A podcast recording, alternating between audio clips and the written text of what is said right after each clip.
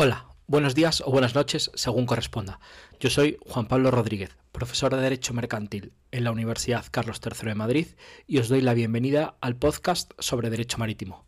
Este podcast pretende ser una ayuda para todos aquellos que quieren aprender y profundizar en las instituciones jurídicas más importantes del derecho de la navegación marítima.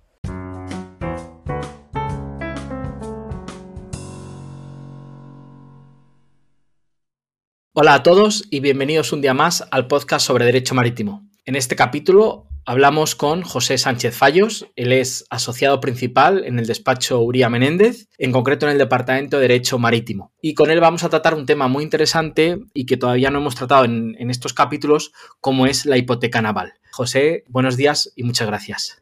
Muchas gracias, Juan Pablo. Encantado de estar por aquí. Pues nada, mira José, yo sé que tú eres un experto y además eh, en su momento leí un artículo tuyo muy interesante en la revista Derecho del Transporte sobre hipoteca naval y por eso quería que hablásemos hoy brevemente sobre este tema. Y en concreto tenía unas cuantas preguntas que quería hacerte y pues de las cuales me gustaría saber un poco a ver qué es lo que tú nos quieres contar. En primer lugar, me gustaría saber cuál es la función y la relevancia de la hipoteca naval en el contexto empresarial actual gracias de nuevo, Juan Pablo, por, por invitarme al podcast y, te confieso que soy seguidor y además que me invites para, hablar de un tema que, me parece muy interesante, que además, como dices, escribí junto con mi compañera Luz sobre, sobre este tema hace unos, hace unos años y que además me parece que es eh, absolutamente fundamental pues, para desarrollar con éxito cualquier actividad empresarial hoy en día, es eh, el acceso a la financiación. ¿no? Y entonces el mundo marítimo pues, pues no es ajeno a esta realidad y, la otra cara de la moneda de todo esto es eh, la mayor o menor seguridad que se le pueda dar a quienes estén dispuestos a prestar pues, esta financiación. Y em, pues aquí, básicamente, aunque parezca una obviedad, pues los acreedores no se conforman con, ese recurso al patrimonio del deudor que les confiere el 1911 del Código Civil, ¿no? esa responsabilidad patrimonial universal del deudor y lo que buscan es un refuerzo eh, adicional a su crédito y es aquí donde el derecho de garantías pues eh, se constituye como pilar esencial o fundamental y, concretamente la hipoteca naval en el, en el mundo marítimo pues es la garantía protagonista. Entonces, desde la perspectiva del, del, acreedor, básicamente las garantías, o mejor dicho, las garantías reales cumplen una, cumplen una doble función, podría decirse. Por un lado tenemos una función ofensiva, básicamente con lo que se busca con la garantía es eh, sujetar un bien o un derecho concreto eh, pues, eh, al pago de la deuda garantizada y que pueda ejecutarse en caso de incumplimiento. Y por otro lado tenemos lo, que podríamos decir como función defensiva, que básicamente es blindar ese activo que se ha dado en garantía del ataque de otros acreedores. ¿no? ¿Y cómo se consigue esa, ese blindaje, esa especial protección? Pues entre otras cuestiones gracias a la preferencia que concede el derecho de hipoteca pues, a ese acreedor, aunque sabemos que hay otros acreedores que que, por imperativo legal o, por, o, porque así se les ha reconocido legalmente puedan tener preferencia frente al acreedor. ¿no? Por ejemplo, los créditos marítimos privilegiados eh, contemplados en el convenio del 93 sobre, sobre hipoteca naval y créditos marítimos. Pero eso desde la perspectiva del acreedor. Entonces, si vamos al lado del deudor, eh, eh, ¿qué función cumple la garantía? Pues básicamente es un instrumento que le permite beneficiarse de unas condiciones para esa financiación que de otro modo pues quizá hubieran sido más generosas si no se hubieran prestado garantías. Entonces, es ese instrumento que, se ofrece el deudor a, que ofrece el deudor a su acreedor y que el acreedor, pues en última instancia, lo que hace es eh, reducir su riesgo para con ese, con ese deudor y eh, colocarle en una posición pues eh, mejor o más, más fácil para, para, ofrecer términos más, más beneficiosos. Pensemos, por ejemplo, en el tipo de interés que aplicaría una financiación garantizada, pues es más bajo del que aplicaría con carácter general una financiación que no cuenta con, con garantías.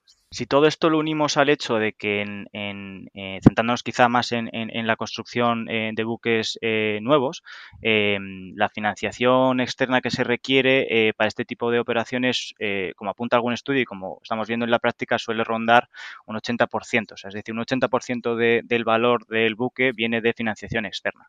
Entonces, aquí fácilmente podemos comprender la, finalidad absolutamente esencial que cumple la garantía y en concreto la hipoteca naval pues para astilleros y armadores. Pero en cualquier caso, Juan Pablo, yo creo que eh, al menos de pasada si, si, dedicaste algún espacio en tu, en alguno de los episodios del podcast a hablar de la, de la hipoteca naval, quizá para un repaso más general, ¿no? Sobre cómo está regulada en los artículos 126 y siguientes, eh, y quizá podemos aprovechar ahora para, para, para, hacer zoom en alguna cuestión más concreta ¿no? de esta garantía. Sí, en este sentido, sí, efectivamente. Pasé por encima en ella en, en algún capítulo, pero muy de pasada, no, no con la profundidad, desde luego, con la que tú nos, nos puedes hablar. En este sentido, y como dices tú haciendo zoom, te quería preguntar ¿Cómo es el proceso de, constituir una hipoteca naval? Mm, vale, pues eh, el proceso de, constitución de la hipoteca naval se inicia con un, con un, contrato celebrado por escrito y que debe tener un contenido mínimo. Entonces se habla así de, la hipoteca naval como contrato en su esfera contractual y como todo contrato, pues el contrato de hipoteca naval requiere de la concurrencia de, pues los requisitos esenciales del, del 1261 del Código Civil que son consentimiento, objeto y causa si pasamos más un poco a los elementos del, contrato de hipoteca naval y sin querer eh, ser muy teórico o muy técnico, pues a mí me gusta dividirlos en subjetivos, objetivos y formales. Los subjetivos básicamente es las partes del contrato de hipoteca naval, quienes están ahí en ese contrato, pues por un lado tenemos al acreedor hipotecario, que suele ser un banco o un conjunto de bancos, aunque no necesariamente un banco. Eh, de hecho, en las financiaciones em, en las que los financiadores son extranjeros, estamos viendo cada vez más, por supuesto, a bancos nacionales o, internacionales, pero también a, otro tipo de instituciones financieras. Tenemos a fondos de deuda, tenemos fondos de pensiones, eh, tenemos también fondos de direct lending. O sea, tenemos un, espectro de, financiadores pues eh, muy variado. Y en el lado de, del hipotecante, que es la otra parte del contrato de hipoteca, pues básicamente tenemos eh, eh, al deudor, que puede ser eh, o puede no serlo, puede ser el deudor o no de la obligación garantizada, porque la hipoteca puede constituirse en garantía de obligaciones ajenas. Y, aquí quienes están, pues básicamente astilleros y armadores armadores entendidos en el sentido coloquial, ¿vale? No en el jurídico de, porque la, hipoteca debe constituirse por, por el propietario.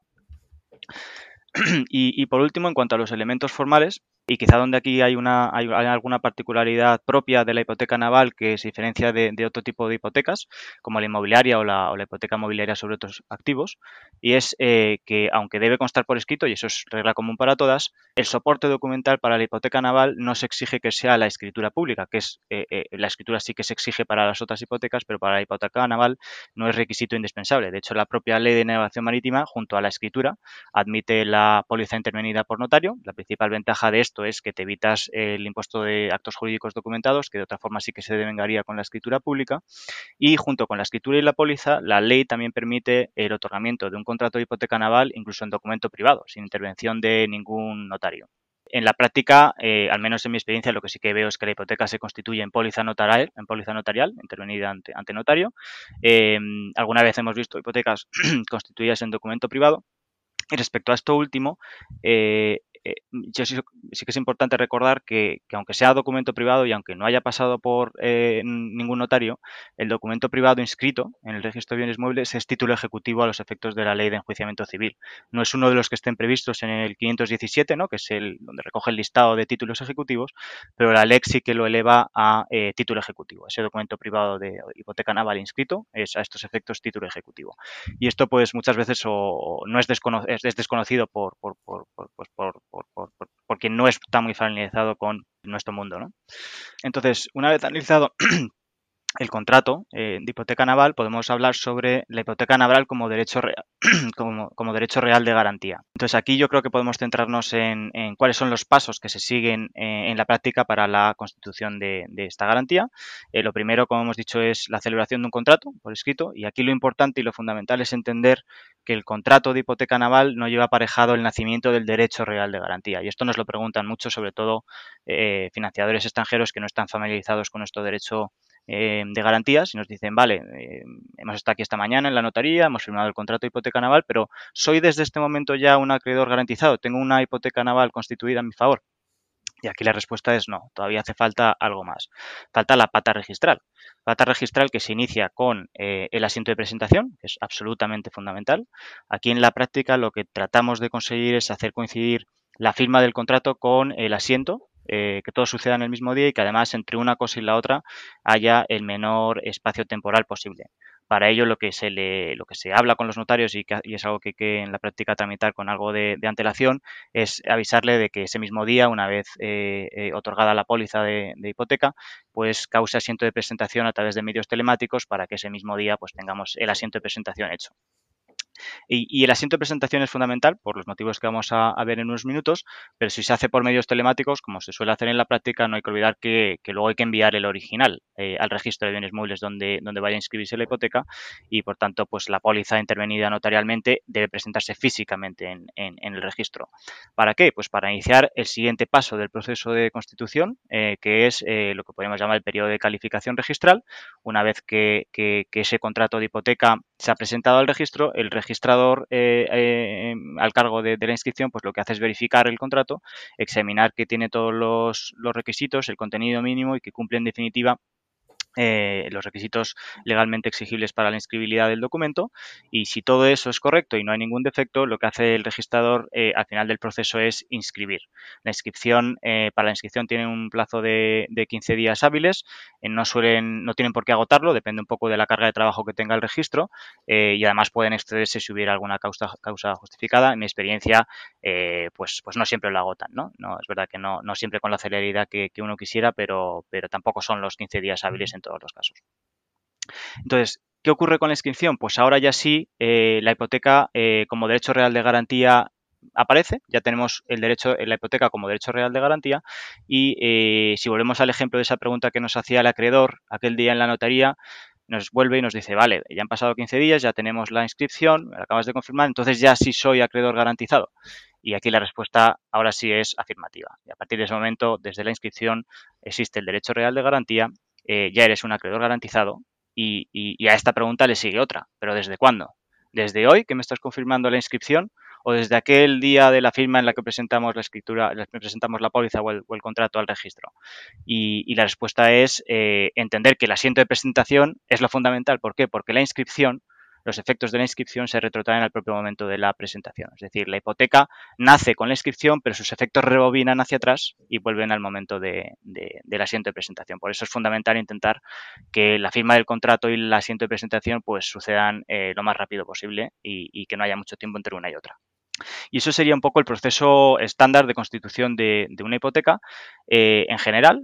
Pero si además esa hipoteca se va a constituir sobre un buque en construcción, algo que sucede con mucha frecuencia, em, hay que tener en cuenta otro requisito y es que para que pueda inscribirse esa hipoteca eh, sobre un buque en construcción, ha de haberse invertido al menos un tercio del valor total en que se haya presupuestado el casco. Es decir, eh, e, es un requisito adicional que hay que tener en cuenta.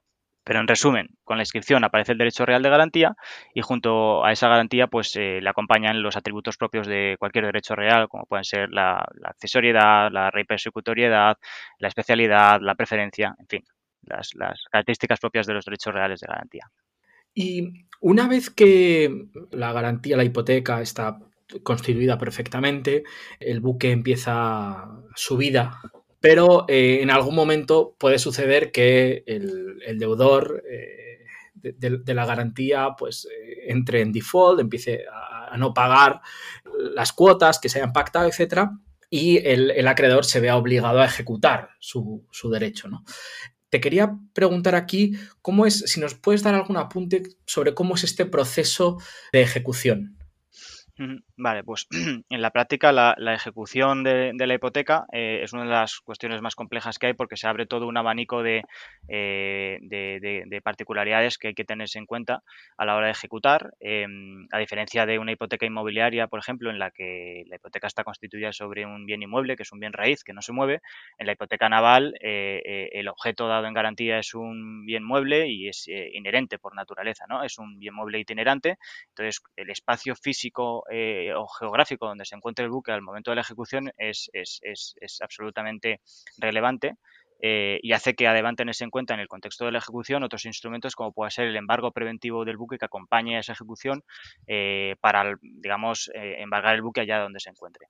Por lo tanto, la ejecución no es un procedimiento sencillo, es, es, algo que hay que analizar caso a caso, pero sí que hay dos cuestiones relacionadas con, el, con la ejecución que a mí me parecen interesantes, tienen que ver con eh, qué mecanismos eh, habilitan a un acreedor hipotecario para em, hacer valer su derecho, ¿no? para ejecutar la garantía, y por otro lado, cuándo puede esa garantía ejecutarse. ¿no? Em, entonces, respecto a la primero, dentro de los distintos eh, mecanismos o cauces que, existen para que un acreedor ejecute la garantía, voy a centrarme en dos porque sobre estos dos hubo un debate hace algún año, un debate interesante en el que básicamente em, venía a discutirse sobre si una hipoteca naval podría ejecutarse a través de eh, la venta extrajudicial ante notario, es decir, la subasta notarial. Y el debate se suscitó porque algún registro, em, cuando se le presentaron hipotecas que contenían cláusulas de ejecución eh, a través de estos mecanismos, denegó la inscripción de estas cláusulas viniendo a decir algo así como eh, en la ley de nación marítima, el artículo 141 eh, la única, el único cauce de ejecución que contempla es el de los artículos 681 y siguientes de la Ley de Enjuiciamiento Civil, es decir, la ejecución judicial a través del procedimiento específico previsto para los bienes hipotecados. Entonces, eh, siendo esa la única remisión que había en la ley de Hacienda Marítima, algún registrador pues se planteó la duda, oye, una cláusula eh, eh, en este contrato de hipoteca que contempla mecanismos de ejecución distintos a los que expresamente contempla la ley, ¿es inscribible o no? Entonces, la discusión se elevó a, vamos, estas posiciones de, del registro se elevaron a la Dirección General de los Registros Editoriado, así se llamaba entonces, y em, la Dirección General lo que vino a confirmar es em, la ausencia de un monopolio judicial para la ejecución de, de hipotecas navales, es decir, no, no es eh, la ejecución judicial el único cauce hábil para la ejecución y eh, confirma al mismo tiempo la perfecta admisibilidad y validez de la subasta notarial como mecanismo para la, para la ejecución. Y respecto al otro tema que me parecía interesante, eh, que tiene que ver con eh, en qué supuestos eh, puede un acreedor hipotecario ejecutar su garantía.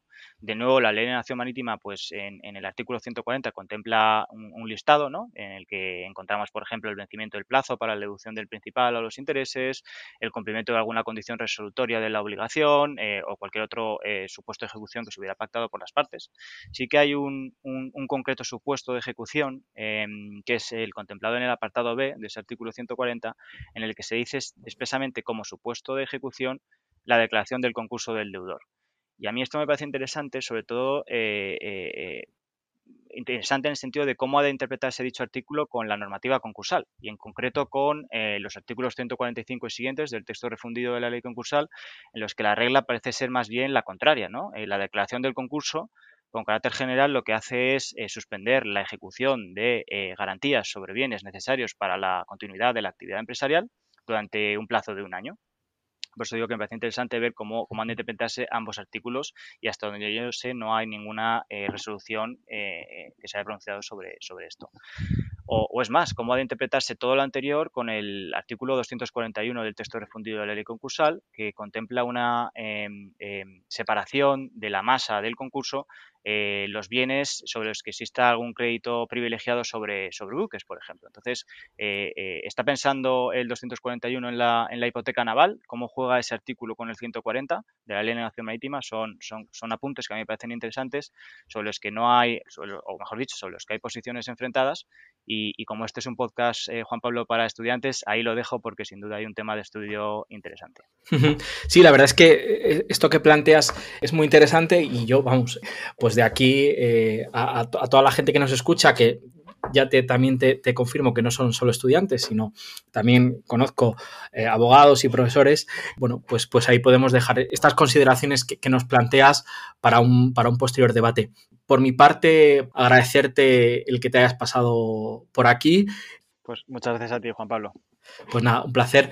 Concluimos aquí este episodio. Espero que os haya parecido interesante. Eh, muchas gracias por vuestra escucha y nos vemos la próxima semana en el podcast sobre Derecho Marítimo.